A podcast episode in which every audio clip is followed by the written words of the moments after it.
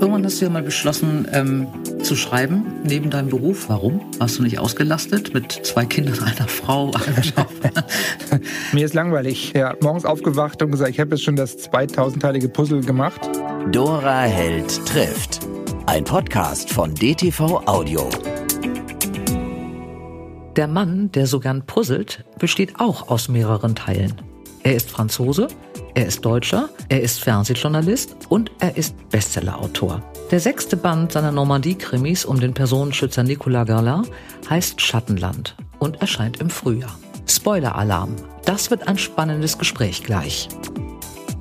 Zuerst treffe ich Karina Hempel. Sie ist die Assistenz der Cheflektorin in der Unterhaltung bei DTV. Sie betreut dort nicht nur Benjamin Kors, sondern auch mich als Autorin. Und bevor ich das Glück hatte, Bücher zu schreiben, war ich Buchhändlerin, genau wie Karina Hempel. Was fehlt dir ähm, aus, aus der Buchhandlung? Also aus, dem, aus den Dingen, die im Laden passiert sind. Was fehlt dir da am meisten? Oder gibt es gar nichts, was dir da fehlt? Äh, witzigerweise die Routine. Falls es mhm. jetzt in die Richtung geht, die du. Nee, ich hatte, ich hatte gar keine Richtung. Also mir fehlt immer noch dieses Verkaufen. Ich habe immer so wahnsinnig gerne verkauft. Nee, ich finde, das, das hat man hier zumindest aus Lektoratsseite ähm, ja weiterhin, weil Manuskripte erzählt werden müssen und auch mhm. vorgestellt werden müssen und ähm, wir uns natürlich auch bei der Akquise und ähm, mit den Stoffen auseinandersetzen. Also das heißt, die Gespräche ganz nah an dem Buch und ganz nah an dem Stoff, ähm, die habe ich hier genauso. Ähm, und ähm, man das einfach wirklich nicht vorher sehen kann, was man abends alles feststellt, gemacht zu haben.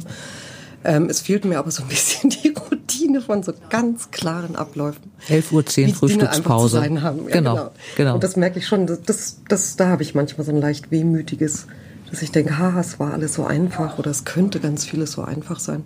Man musste nie überlegen, ne? Man hatte auch nie Langeweile. Also wenn es Viertel nach vier war, war musste klar, man die Bestellung abschicken. Ja, und Bestellung ist Bestellung und so. Also genau. es gibt einfach ein Raster und ja. ähm, egal auch welcher Mensch kommt. Also man weiß natürlich ja auch nicht, welche Kunden kommen, welche Menschen sprechen einen an über den Tag oder sind da. Aber die passen alle in dieses Raster. Hm, genau.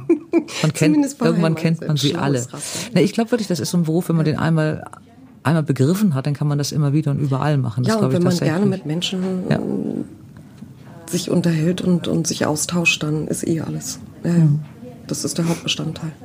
Eine ehemalige Kollegin hat mal zu mir gesagt, Hauptsache man kann labern. Das ist die größte, das größte Talent im Buch. Und hat ein Gedächtnis und kann schnell lesen. Ja. Ähm, bist du eigentlich so diejenige, ich weiß das wirklich gar nicht so selbst, die diesen ganzen Haufen an Damen, die da über dicken Manuskripten brüten, mit einem Stift in der Hand oder am Bildschirm irgendwelche Korrekturen machen, die in irgendeiner Form auf der Bahn zu halten? Ähm, Bist du die ähm, Hüterin der Termine und wer nun was wann macht? Was technische Pläne angeht, ja. Und ähm, auch was die Strukturen, Schnittstellen, Deadlines, andere Terminpläne, die unsere überlappen, ja.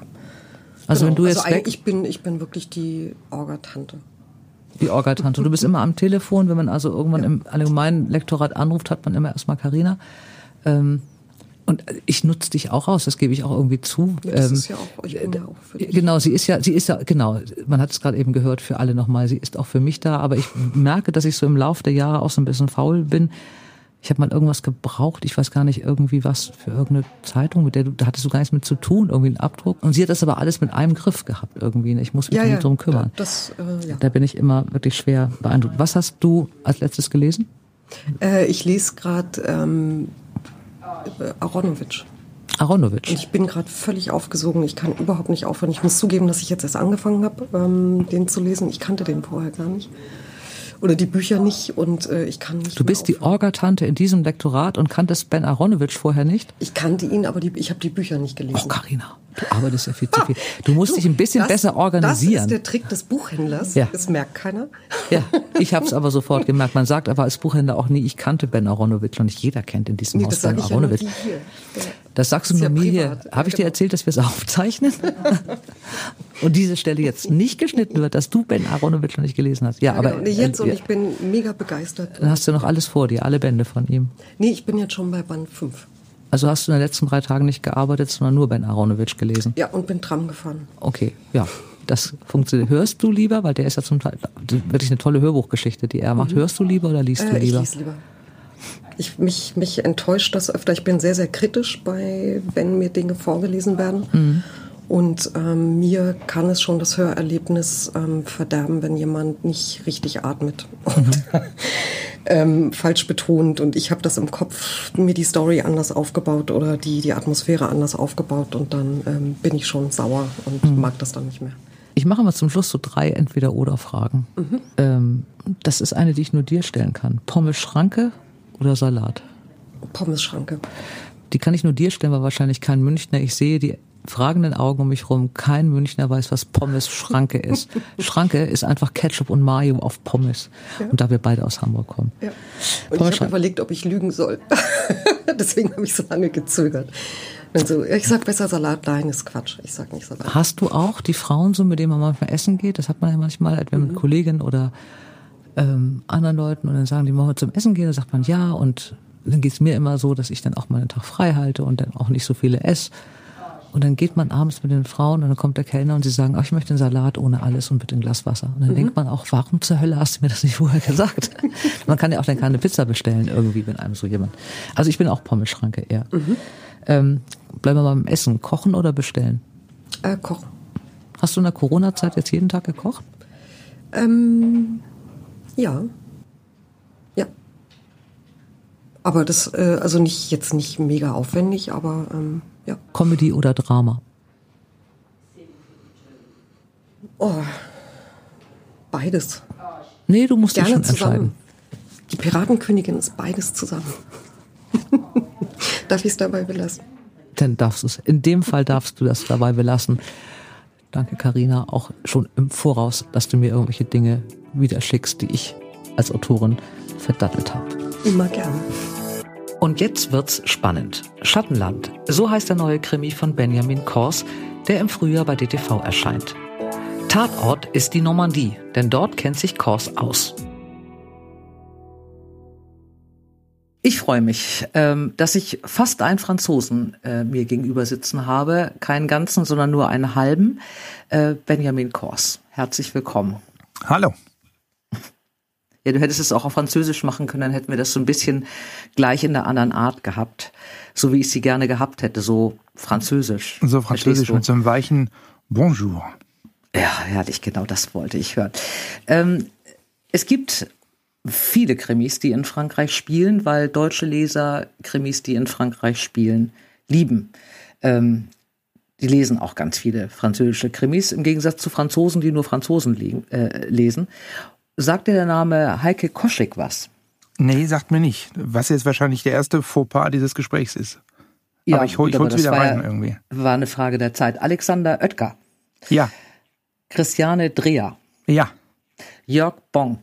Ja. Und was ist jetzt da die Schnittmenge? Vermutlich.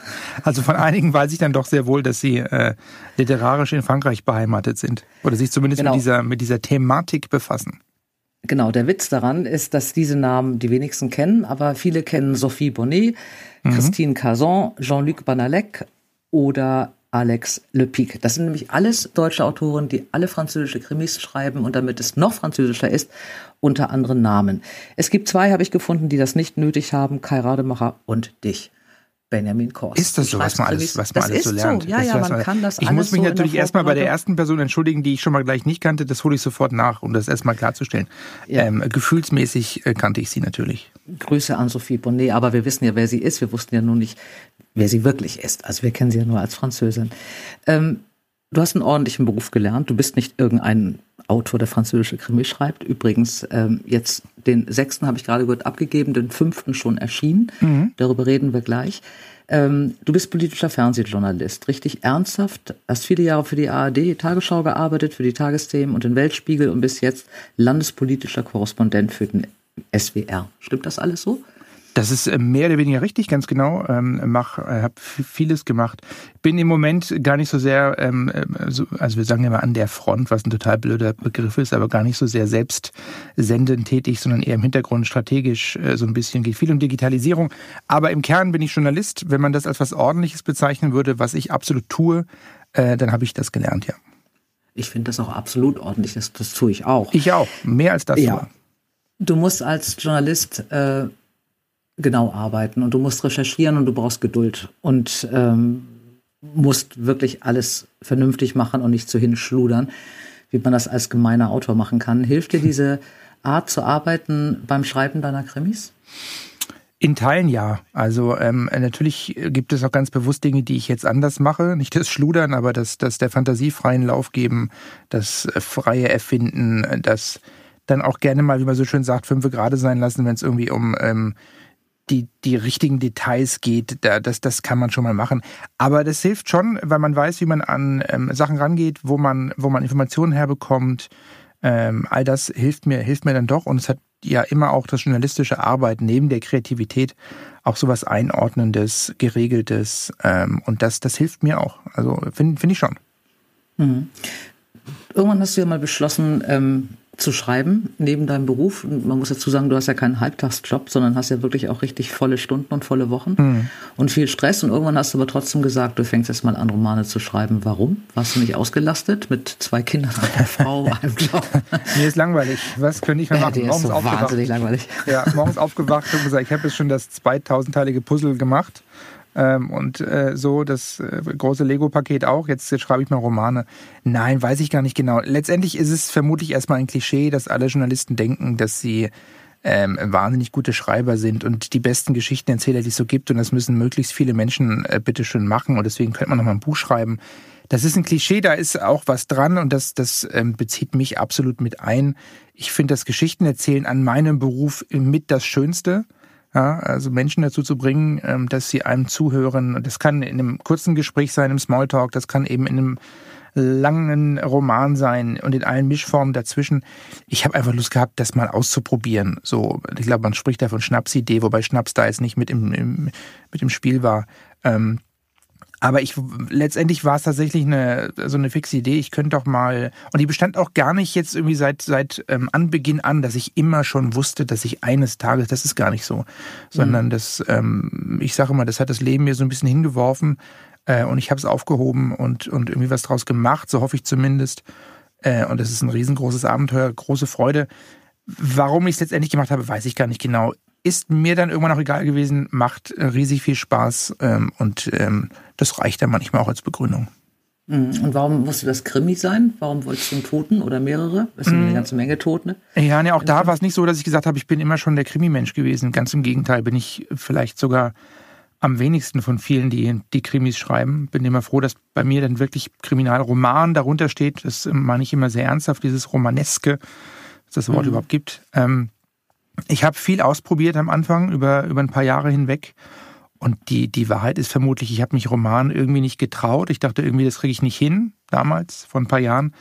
Und Krimi hat dann doch ähm, neben vielen Eigenschaften eine ganz wichtige, nämlich dass äh, es im Kern um, um einen sehr simplen Aufbau geht. Es geschieht etwas oder es ist etwas geschehen.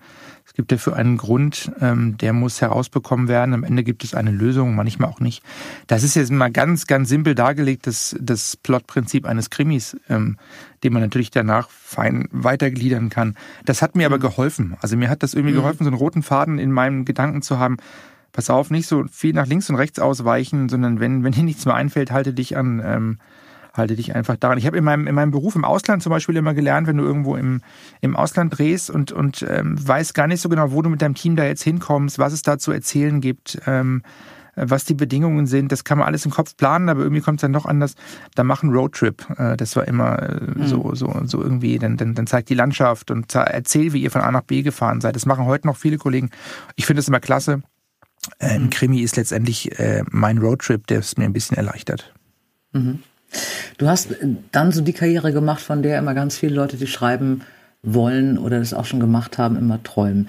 Äh, wir sind beide in einem Verlag, deswegen können wir da auch mal intern so ein bisschen was erzählen. Äh, das mache ich nicht mit allen, aber wir kennen uns schon ein paar Jahre.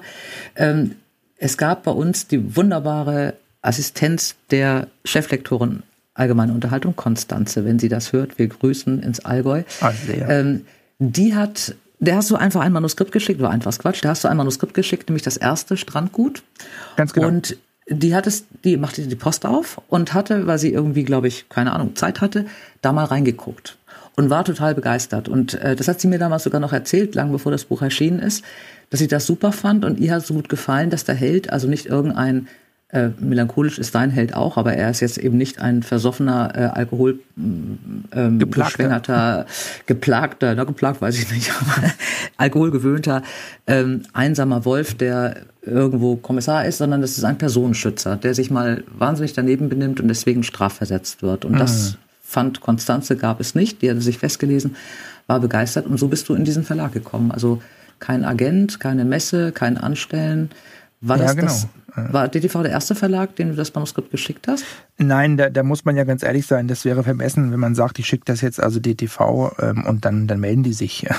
Ähm, das wäre Glück. Das wäre das wäre ein Glück und ähm, letztendlich ist es ja auch so gekommen. Nein, äh, es ist auch so, ich habe gar kein Manuskript geschickt, ähm, wenn ich dran zurückdenke, sondern 54 Seiten eines Manuskriptes. Ab Seite mhm. 55 gab es nichts mehr. Also, äh, ich habe diese 54 Seiten geschrieben, die bildeten eine schöne Einheit und dachte mir, probieren es mal aus, ein Exposé dazu. Nein, ich habe das an, an mehrere Verlage geschrieben, aber DTV war eben der Verlag, der sich mit jener besagten Konstanze Renner in einem wahnsinnig netten Tonfall und wunderbaren Gespräch erinnere ich mich heute noch dran, wie ich da im, im Regen im Auto saß und ähm, jetzt dann diese äh, Lektorin oder diesen Verlag zurückrief und jetzt also dachte, gut, ich rufe da jetzt so ein elfenhaftes Wesen an und äh, dem war nicht ganz so. Äh, in, in all ihrer ähm, äh, bayerischen Jovialität hat die dann äh, sich wahnsinnig gefreut und gesagt, äh, ich würde ja gerne mal eine Kaffeetasse jetzt abstellen, die ich nebenbei trinke, aber ich ähm, habe Angst, dass ich was verpasse von ihrem Manuskript. Das fand ich ganz schön. Und dann haben wir vereinbart, dass ich mal weiterschreibe und jetzt sind wir beim deinem sechsten Band, den ich jetzt abgegeben habe. Also mhm. das ist ein wahnsinniges Glück. Es ist natürlich auch nicht so, dass, dass Verlage irgendwie so einschreiben oder ein ähm, äh, ungewolltes Manuskript da auf den Tisch bekommen, sondern das sind ein Paar und das Paar kann man, glaube ich, ganz, ganz groß schreiben. Ich, ich, ich höre mhm. gerade die ganzen Lektorinnen, die jetzt so, oh ja, oh ja. Und das ist ja toll, dass, dass so viele Menschen in Deutschland offensichtlich den Drang haben, schreiben zu wollen. Das ist ja erstmal was ganz Tolles. Ähm, und ich hatte dann wirklich das Glück und dann vielleicht eben auch die Qualität des Manuskriptes, ähm, das, das nehme ich dann gerne mit, ähm, dass äh, unser Verlag dann gesagt hat, weißt du was, das machen wir. Und inwiefern dann Frankreich eine Rolle spielte, die Positionierung, ähm, all das kam dann später dazu. Aber erstmal mhm. war es für den Moment, was weil du vorhin gesagt hast, da träumt jeder von. Das ist tatsächlich so. Ähm, mhm. Das ist so ein bisschen das Gefühl, man, man, man geht auf so eine Bühne und ja, ich kann zwar nicht singen, aber ich mach's halt mal wird, wird schon keiner irgendwie buhen und stattdessen klatscht dann, klatschen dann also ganz viele. Und das ist, das ist schön. Das ist ein schönes Gefühl. Das ähm, war dann tatsächlich das Gefühl, dass das Leben mir hier einfach ein Geschenk überreicht und ich muss es nur noch aufmachen. Mhm. Das war der erste, für den mhm. hast du auch gleich 2016 den Friedrich Glauser Debütpreis bekommen für den besten ja, fürs beste Krimi-Debüt des Jahres genau. 2016, ja, glaube ich. Ja. Ne? Ähm, ist man da fassungslos, wenn man so als politischer Journalist, der immer ordentlich gearbeitet hat, plötzlich so einen Debütpreis bekommt? Na, fassungslos weiß ich nicht. Das ist, ähm, das hat so was Geschocktes irgendwie. Ähm, man ist äh, da sehr dankbar, auch sehr still, ehrlich gesagt, erstmal. Ähm, das, irgendwie war das so eine Zeit, wo es, wo alles irgendwie so ein bisschen wahnsinnig war. Also, also aus dem Nichts heraus darf man, darf man ein Buch schreiben, aus dem Nichts heraus darf man Bücher schreiben. Dann werdet ihr noch von vielen gelesen. Dann äh, darf man noch Lesungen machen und dann kriegt man noch so einen Preis. Ähm, die mhm. Kunst ist dann, das alles gut einzuordnen. Das ist jetzt auch gut machbar, glaube ich. Dafür hat man dann genug Lebenserfahrung. Ich fand das wahnsinnig schön. Mich hat das total gefreut. Das ist eine, das ist eine Bestätigung, weil ich glaube, dass, du kennst das auch, gerade wenn man anfängt, ähm, ähm, ja, die Bücher mögen sich verkaufen, aber es muss ja nur ein einziger kommen und die gibt es ja auch und, und womöglich auch zu Recht, die sagen, das ist nix, ehrlich gesagt, das, mir hat das nicht gefallen. Das zerreißt dann ja viel mehr, als dass die anderen einen freuen. Ja, leider, so ist es nun mal, ähm, gerade am mhm. Anfang. Und deswegen war das eine Genugtuung. Und dann irgendwie spät, na, spätestens weiß ich nicht, aber dann so ab dann dachte ich mir so langsam, also pass auf, ich muss mich da jetzt nicht mehr verstecken und irgendwie so ein bisschen in, in leicht demütig geduckter Haltung schreiben und sagen, die anderen können es eh besser. Ich bin hier nur zu Gast. Äh, zu Gast bin ich nicht mehr, ähm, sondern ich bin da jetzt mit, äh, mit am Tisch. Ähm, und, und freue mich äh, über jeden, der meine Bücher liest. Und äh, ist alles, alles, alles wirklich, wirklich schön. Vielleicht tatsächlich auch, weil es nebenbei ist, weil es eine tolle Parallelwelt ist in, in, die ich immer wieder gerne eintauche. Aber der Preis war total schön und, und dann auch gut. Äh, es ist ja eine Reihe geworden, du hast gerade eben gesagt, Parallelwelt und machst es so nebenbei. Ähm, also nebenbei heißt, äh, man hat einen vollen Job ähm, mhm. als ja, wie, wie, nennst du dich da als Journalist? Bist, einfach als Journalist. Ja, ja, aber du bist ja noch, du hast ja auch eine ganze Abteilung da unter dir und Nee, nee, habe ich nicht, habe ich nicht, aber einfach als, als Journalist, als jemand, der einfach viel vernetzt ist und viel, äh, der viel arbeiten muss, einfach in so einem. Wie viel Arbeit, wie viele Stunden arbeitest du in der Woche? Äh, oh, das sind die, das sind so wie jeder andere Vollarbeitende auch. Das sind dann mindestens die, die, die 40 Stunden, die man arbeitet. Äh, das heißt schon genau. ein ganz normaler, ich glaube, das, das zentrale oder das zentrale Problem an der Sache ist, dass es genau die Stunden sind, an denen man ähm, wach und kreativ ist, in denen ich äh, arbeite. Ja, das heißt, ich gehe genau. bin halb neun äh, im Büro und, und bin irgendwie um sechs wieder zu Hause. So, und das heißt, es bleiben dann zum Schreiben, seien wir ehrlich, die Randzeiten eines Tages, ähm, die Randzeiten. Da wollte ich, genau, da wollte genau, ich hin. Die also Randzeiten ist, der, äh, eigenen, der eigenen genau. Aufmerksamkeit. Genau. Ja.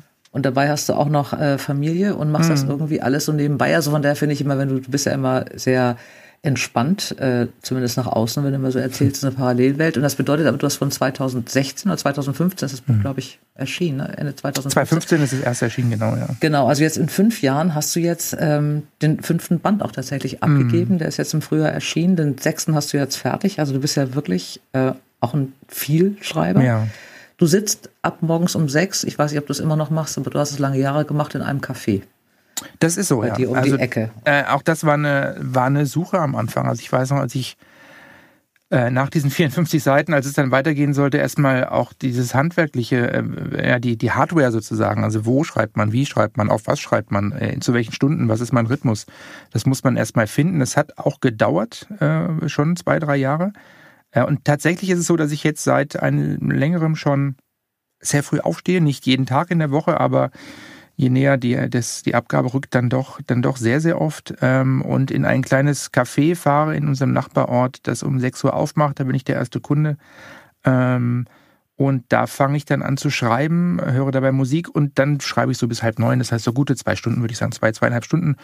Ähm, ich habe, und das hat, das funktioniert für mich. Und jetzt muss man aber manchmal auch ehrlich zu sich selbst sein. Das funktioniert natürlich irgendwie auch nicht. Also natürlich ist das, äh, das merkt man natürlich auch. Das macht einen müde. Ähm, das äh, ist einfach erschöpfend. Also mein, mein Schreiben, das, äh, muss, da muss man, darf man sich nicht selbst belügen, hat auch immer was Erschöpfendes, ähm, dass ich spätestens dann merke, wenn das Manuskript abgegeben ist. Ähm, und ich mir dann vorkomme wie nach so einem, wie nach so einem Marathon im Vollsprint-Tempo, so irgendwie. Die mittlerweile fünf Bände, von denen der sechste jetzt schon geschrieben, aber noch nicht veröffentlicht ist, haben ja alle einen durchgehenden Strang, was mir immer extrem gefällt, weil ich ja Serien mag. Nicolas Galin heißt der Ermittler, jetzt korrigierst du mich wahrscheinlich wieder. Das nee, ich wollte gerade sagen, das ist super vor vielen Leuten hast. gemacht. Das ich super. Das ich, nee, ich wollte, ich, ich wollte, eigentlich wollte ich jetzt hier applaudieren. Äh, top. Ja, ja, super, danke. Also Nicolas Galin, äh, der eine sehr komplizierte Beziehung hat mit Julie, mhm. die auch immer wieder auftaucht, der auch eine sehr komplizierte Beziehung mit seinem Vater hat, der auch mal beim französischen Geheimdienst war, der die wunderbare Claire als Kollegin hat. Also es kommen immer dieselben Leute vor, immer andere Fälle, immer dieselben Leute, aber es ist immer Normandie, aber es sind unterschiedliche Orte. Mhm. Und äh, es gab so ein paar Orte, ich war noch nie in der Normandie, du hast mir schon erzählt, wie toll das ist. Deine Großeltern hatten, glaube ich, in Deauville ein Haus. Genau, in der Nähe von Deauville hatten sie so ein kleines, kleines Häuschen, wo ich... Äh, genau äh, öfters war, als Kind. Genau, da hast du mir mal irgendwann gesagt, Deauville ist das Sylt von Paris. Hast du mir das gesagt? Habe ich irgendwo gelesen? Ja, da nee, das habe ich, ich glaube, das habe ich mal erfunden. Das habe ich mir auch sofort patentieren lassen. Oder ähm, so. Äh, ich glaube, man kann die, man kann die, ähm, äh, man kann die Grundidee verstehen sozusagen. Also dieses Fliehen aus der Großstadt im heißen Sommer an die Küste. Ähm, das ähm, kann ich mir vorstellen, macht die Hamburger auch gerne mal, wobei ihr so viel Hitze im Sommer nicht habt. Aber der Pariser na, macht na, das sehr na, gerne. Das, wir haben hier nur sehr, ah, das ist nämlich das, worauf ich Auch dann, wieder Klischee. Äh, das ist totales Klischee. Wir haben hier Wahnsinnssommer äh, seit Jahren. Äh, nein, aber das, es regnet wahnsinnig oft. Es ist in, in deinen Krimis ja unglaublich oft stürmisch, ja. neblig, regnerisch. Äh, ja, brauchst du so eine gewisse morbide Atmosphäre? Um gut morden zu können? Ja, ja weiß ich. Ich finde es eigentlich schade, dass das bei mir auch so ist, weil ich das immer so ein bisschen bemängeln würde, dass das, äh, das Krimi, das regnet gleich automatisch. Also ähm, äh, so ist ein Krimi, der mit es regnete in Strömen beginnt, da bin ich sofort raus. Aber bei mir regnet es natürlich auch in Strömen. Ähm, oder sagen wir mal so, das, das Wetter hat, jemand hat das mal in einer schönen Rezension geschrieben, das Wetter hat ähm, und die Wetterumschwünge und die Beschreibung dieser Umschwünge haben, haben, äh, haben ihren Platz, würde ich es mal nennen, in, mein, in meinen Geschichten und Büchern. Ich, ich mag das gerne. Also ich stehe gern da ähm, am Strand und gucke mir, guck mir das Wetter an und die Wolken an und die Farben, die, die, wo auch immer, das muss jetzt gar nicht in Normandie sein. Ich finde das schon finde das schon schön. Also irgendwie so eine, so eine Geschichte, die vor einer weißen Wetterleinwand steht, weiß ich nicht. Interessanterweise, der sechste Band, den ich jetzt abgegeben habe, äh, das ist der erste, der im Hochsommer spielt. Ähm, also oh. zum ersten Mal auch ein paar Touristen zu sehen. Ähm, die, ich verbinde die Normandie einfach nicht, obwohl ich da natürlich oft im Sommer war, irgendwie als Kind und Jugendlicher. Ich verbinde die in dem ersten Gedanken eben gar nicht so sehr mit, mit blauem Himmel. Auch nicht immer mit schlechtem Wetter, überhaupt nicht. Aber ich verbinde sie mit, mit wechselnden ähm, ähm, Wolkenlagen oder mit einer gewissen Grundstimmung, die halt eher ein bisschen Wind beinhaltet als, als zu viel Sonnencreme. Mhm. Ich hatte es ein bisschen mal durchgeguckt oder durchrecherchiert, welche, also wo in Frankreich die meisten Krimis spielen. Ich glaube, mhm. Bretagne siegt da ziemlich. Und dann mhm. habe ich versucht, einen Vergleich zu finden zwischen der Bretagne und Normandie. Und dann habe ich gelesen, dann habe ich mich gefreut für dich, die äh, Bretagne ist bäuerlicher und die Normandie ist eleganter. So, bitte. Benjamin. Wie ja. findest du das? Das, das, äh, jetzt würde ich sagen, und das trifft, das trifft auch auf die Autoren zu. Würde ich jetzt niemals sagen, weil ich ja, natürlich aber das nicht. steht jetzt. Natürlich nicht, aber es steht jetzt. Pech gehabt. Überhaupt nicht. Ähm, ich, nein, ja, das, ähm, also bäuerlicher weiß ich nicht. Ähm, die Normandie hatten, hatten ein paar Städte, äh, die dicht aneinander sind. Das, deswegen ist da, und da sind ein paar diese, diese Seebäder, die hat die Bretagne mhm. nicht ganz so. Die hat mehr, mehr Fischerei, mehr ähm, Ursprünglichkeit wahnsinnig schön, die Bretagne. Also da bin ich großer Fan. Das ist überhaupt keine Frage. Mhm. Das geht ja immer so ganz langsam. Man, man vergisst das als Leser immer. Äh, du machst relativ viele Lesungen, wenn wir kein Corona haben. Dein letzter mhm. Band, Sturmwand, ist ja auch genau in dieser Corona-Zeit äh, erschienen. Genau. Warst du bei deiner allerersten Lesung aufgeregt? Nee, ging. Ähm, ich habe mich wahnsinnig gefreut. Ich, ich finde, ich mag ja wahnsinnig, das wirst du auch kennen, diese Grundstimmung bei Lesungen, die uns da so entgegenschlägt. Die, die ich muss jetzt gar nicht euphorisch oder, oder, oder wie auch immer sein, aber die ist immer sehr warmherzig, sehr angenehm. Ähm, was natürlich daran liegt, dass irgendwie das Bild eines Autoren bei allen ist eher sehr positiv besetzt ist. So habe ich die Erfahrung gemacht. Die freuen sich alle total. Und die freuen sich alle immer, wenn es nicht nur eine normale Lesung ist, sondern man ein bisschen was erzählt aus dem, aus dem Leben, vom Schreiben. Ich, ich finde, ich, ich liebe Lesungen, weil, weil die Atmosphäre im Publikum da eine ganz, ganz nette ist, wenn man die mitnimmt. Ich war, um jetzt lange Antwort, ganz kurzer Schluss, ähm, ging, war nicht so aufgeregt. Im Nachhinein vielleicht mehr. Du hast mir von einer Lesung erzählt, eigentlich wollte ich die Geschichte hören, obwohl ich sie kenne, aber ich kann sie immer wieder hören. Du hast mal äh, bei einem Wein äh, Händler oder Wein, was war das, ein Weinhändler? Äh, es, war ein, es war ein kleines Weingut, war ein Winzer. Ein, oder ein kleines Weingut, genau, mhm. ein Winzer, das Wort suchte ja. ich, ja. Das ein, war tatsächlich, ja, ja, da war ich aufgeregt, das stimmt. Mhm. Ja, das, und, und wie sich herausstellt, auch zu Recht. Nein, das war, ähm, da sind wir umgezogen, in einen kleinen, äh, kleinen Ort. Äh, und das ist ein Weinort mit, mit vielen Winzern und eine Bücherstube, die mich eingeladen hat. Da könnten, könnten mal eine Lesung, das war in unserer ersten Woche irgendwie ähm, ah, toll hier der Herr Autor und so. Und wollen Sie doch mal beim Winzer lesen? Und ich sagte, da kommt doch bestimmt keiner. Doch, doch, machen Sie sich keine Sorgen, es gibt auch Wurst- und Käseteller, die man da bestellen kann. Und es gibt auch Wein, da kommen schon welche. Und dann bin ich dahin mit meinen Eltern damals noch und, und, und meiner Frau. Und wir kannten noch nicht so viele und keine Ahnung, was uns so erwartet. Und dann im Nachhinein, also man neigt ja dazu, Geschichten, also wir natürlich, besonders Geschichten nochmal hoch zu, zu ich, also ich neige dazu, okay, ich bin ehrlich, ich neige dazu, Geschichten nochmal auszuschmücken wahrscheinlich. Ich glaube aber, es war Fakt damals, dass der Schweiß von der Innenseite an diesen kleinen Butzenfenstern schon runterlief, als wir kamen, ähm, weil die alle ähm, Stunde früher gekommen sind, um den Wurst- und Käseteller zu genießen und vor allem den Wein. Es war denen völlig egal, ähm, dass da jetzt jemand noch lesen wollte. Mit, da sind sehr viele Freunde und Nachbarn von mir mittlerweile, die ich da da dann zum ersten Mal irgendwie gesehen habe. Wir erinnern uns alle noch dran, damals kannte ich die alle noch nicht.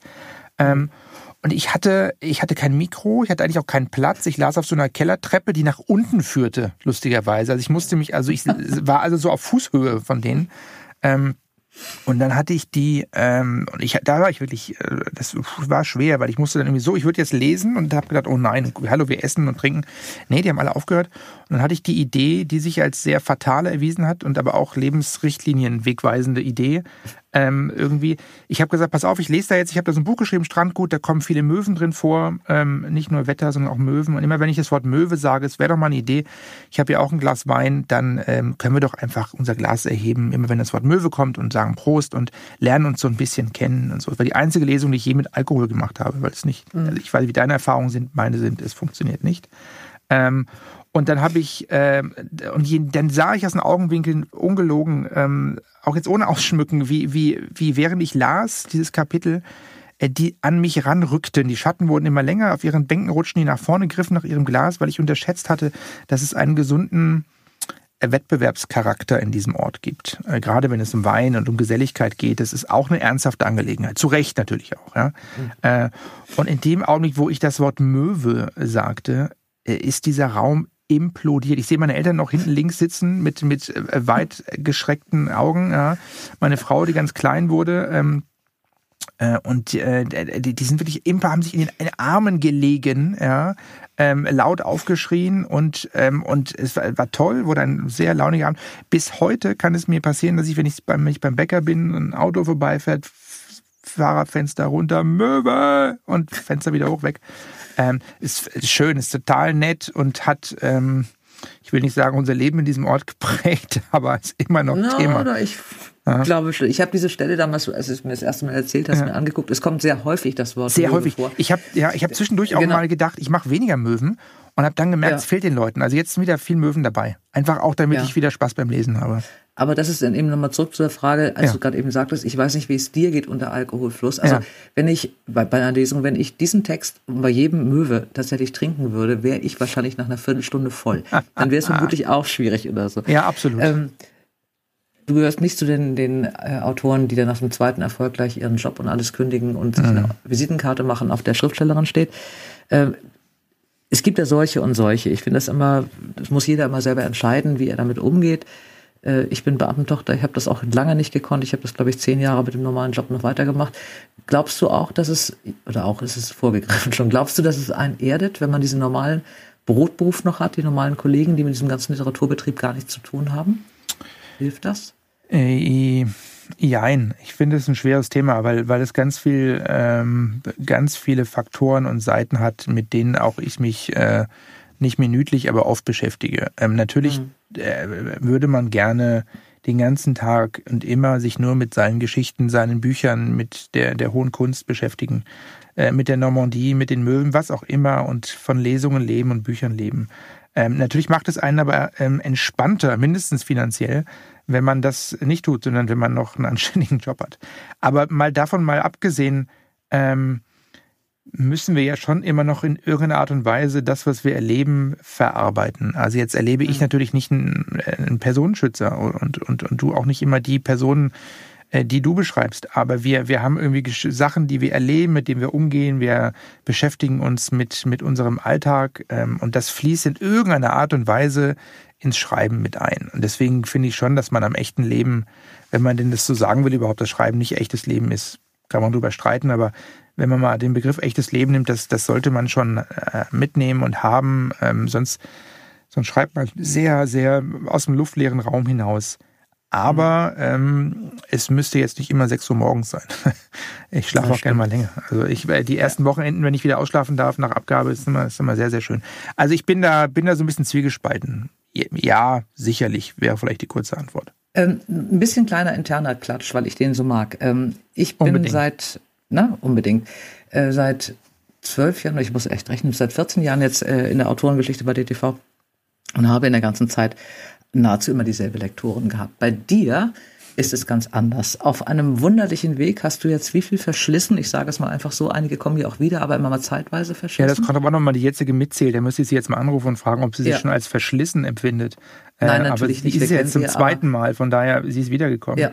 Na, es ist also, Jetzt könnte jeder denken, vielleicht auch zu Recht, ich bin ein wahnsinnig anstrengender Autor, der eine Lektorin verschleißt. Genau. Ja, da, darauf so war es nicht hinaus. Es war eigentlich viel es schlimmer. Es war nicht, es war, es hat einen lebenslustigeren Hintergrund, will ich es mal ja. nennen, und einen schöneren. Nein, es ist tatsächlich so, ähm, dass ich äh, eine, eine Lektorin, als, als neuer äh, Autor, eine Lektorin, eine junge Lektorin an die Hand bekam, ähm, oder sie mich, wie auch immer, nee, ich sie. Ähm, und äh, sie, da wir haben die ersten zweieinhalb Bücher zusammen gemacht oder dreieinhalb, ich weiß gar nicht mehr genau, und zweieinhalb, glaube ich. Was ja auch immer eine sehr enge Zusammenarbeit ist für die, die es nicht wissen. Total. Also man muss Lektorin sich ja auch sehr vertrauen ja. und, und hat ja telefoniert ja auch viel miteinander mhm. und da geht es viel, absolut, da geht's viel um, mhm. um Kritikfähigkeit, um Offenheit, mhm. ähm, um den mhm. richtigen Ton, den die immer treffen. Das ist alles wunderbar. Ähm, auch wenn man sich nicht oft sieht, ähm, wegen der Distanz ist es schon, schon sehr eng. Und die sagte mir also irgendwann, sie ähm, wäre, ähm, würde jetzt also in, in, in Mutterschutz gehen, sei schwanger. Ich habe mich gefreut, sehr wunderbar. Und eine sehr gute, tolle Lektorin im Nebenzimmer, würde also übernehmen. Jetzt erstmal wunderbar. Und dann, dann bin ich sogar nach München gefahren, habe mich dann, wir haben uns dann da getroffen mit der anderen Lektorin. Es war sofort super, ähm, hat wunderbar funktioniert. Sie hat mir aber bei dem Gespräch schon gesagt, dass sie auch schwanger sei. Jetzt so. Und äh, dann habe ich eine andere bekommen und ähm, die dritte, die, die dritte, dritte, die dritte, genau, die es dritte. war im dritten Jahr, in, genau. Genau, im dritten Jahr in Folge. Und jetzt äh, so, äh, braucht man gar nicht, gar nicht viel rum. Wir haben dann Bände vier genau. und vier und, ja genau, dreieinhalb und vier zusammen gemacht. So, und dann kam es so, wie es ist. Das Leben hat seine Wendungen, seine schönen äh, Entwicklungen. und dann sagte also die dritte Lektorin so, ähm, und jetzt bin ich wieder bei der zweiten Lektorin. Ich glaube, ich habe es richtig erzählt. Ähm, und da genau, bin die dritte jetzt. war dann auch schwanger und dann genau. kam die zweite wieder zurück. Und, ja, wieder zurück und da, äh, und da bin ich jetzt und ähm, Jetzt, jetzt schauen wir mal. Ja, natürlich, also wenn wir von irgendwie Extravaganza reden oder von Attitüde und so, dann, dann geht es auch darum. Ähm, ich grüße ganz herzlich. Ich war ähm, in, in, in keinem der Fälle äh, direkt beteiligt, habe das alles von der Seitenlinie aus wohlwollend beobachtet, bin für jedes Kind, was geboren wird, der erste Fan. War super und ey, das äh, klappt, klappt alles wunderbar. Also das ist, ähm, finde ich toll und äh, habe die, hab jeweils immer die beste Lektorin aller Zeiten an meiner Seite gehabt, jetzt vor allem. Liebe Grüße. Genau, und ähm, äh, jedes Mal haben die Kinder bekommen und das ist eigentlich eine Geschichte, die in diesem Verlag vorher und hinterher noch nie passiert ist. Und Deswegen gibt es auch immer noch keine richtige Erklärung und wir glauben ja. zwar den Beteuerungen, ähm, keine Ahnung, mit irgendwelchen Aerosolen, ich weiß es nicht. Wir wissen immer noch nicht genau, was da genau passiert ist. Also wir wissen es und, einfach äh, nicht. Wir, wir wissen es einfach nicht. Und wir gehen hab, dem nach, aber wir wissen es nicht. Und ich erkundige mich äh, aber immer, wie es deiner jetzigen Lektorin geht. Und Blendend. Blendend. Sie liest gerade, sie liest gerade das neue Manuskript. Ja, sie liest gerade das neue Manuskript ähm, war ganz äh, freudig aufgeregt und rief dann irgendwann an und sagte, der Anfang würde ihr gut gefallen. Und ich finde, das ist ja schon mal was. Mehr muss es doch nicht sein, ehrlich gesagt. Ich habe dann gesagt, dann hör doch jetzt einfach auf. Äh, reicht doch. Und bekomm so. ein neues Kind. Also, ich warte, das meinte ich eigentlich in dem Bezug. Nicht, dass sie dann das dritte Kind bekommt oh. oder so. Ähm, änderst du mal deine Helden? Irgendwann ist diese Reihe mal zu Ende. Irgendwann machst du mal eine weibliche Heldin oder die große Liebesgeschichte oder das ultimative Kinderbuch? Das ultimative Kinderbuch, das ist mein großer Traum. Das ultimative, das ultimative. Na, ich habe neulich meine Tochter, die, die jetzt in die Harry Potter Welt eingestiegen ist, ähm, völlig zu Recht hat nach dem ersten Band wirklich mit einer, wie nur Kinder eben fragen können, dem völlig richtigen Unverständnis mich gefragt, warum um Himmels Willen ich nicht auf die Idee gekommen wäre, Harry Potter zu schreiben. Warum, Papa, hast du das nicht geschrieben? Das ist eine völlig ja, richtige Frage. Ja, finde ich auch. Ich, ich habe einfach gesagt, du, ähm, mir war nicht danach an dem Tag ehrlich gesagt. Ich, äh, ich äh, so, ähm, ich weiß es nicht. Ähm, ja, nein, ja, nein, also das. Aber jetzt machst du das Entsprechende. Du schreibst jetzt. Ähm ich schreibe das Entsprechende. Ja, sie hätte dann, sie hat dann gesagt, dann, sie hat eine Idee. Ich könnte doch ähm, Harry Potter sei ein Junge. Ich könnte doch ähm, Mary Pitter schreiben. Finde ich sehr schön. Ja. Ja, so. Äh, Finde ich wunderbar. Benjamin, ich, ich danke dir sehr. Es war ein großes Vergnügen. Na, ich bedanke mich sehr, ähm, äh, Gast sein zu dürfen äh, und, und grüße ganz herzlich äh, meine Lektorin, dich und alle anderen. Tschüss. Und von der Normandie ist es nur ein Katzensprung über den Ärmelkanal nach England. Und hier kommt bei der nächsten Ausgabe Tina Arnold ins Spiel. Sie ist bei DTV Lektorin für den englischsprachigen Bereich. Findest du nicht, dass man sich für das englische Königshaus interessieren muss, wenn man englische harte Krimis lektoriert? Hast du nicht da irgendwie Ach, Du meinst, weil da auch immer unter der Oberfläche Mord und Totschlag schlummern? Womit wir bei Carsten Düss wären, der Achtsam Morden und Das Kind in mir will achtsam morden geschrieben hat. Und das als Rechtsanwalt. Geht dir das als Anwalt auch so, dass du immer so an der Seite, tu mir mal eben gefallen, schreib mir mal diesen Brief hier? Ich hatte aus diesem Grund erst überlegt, Gynäkologe zu werden, habe ich aber Gott sei Dank auch nicht gemacht. Bleibt achtsam. Eure Dora. Dora Held trifft. Ein Podcast von DTV Audio. Alle wichtigen Informationen zu diesem Podcast finden Sie in den Show Notes. Dora Held trifft. Überall dort, wo es Podcasts gibt.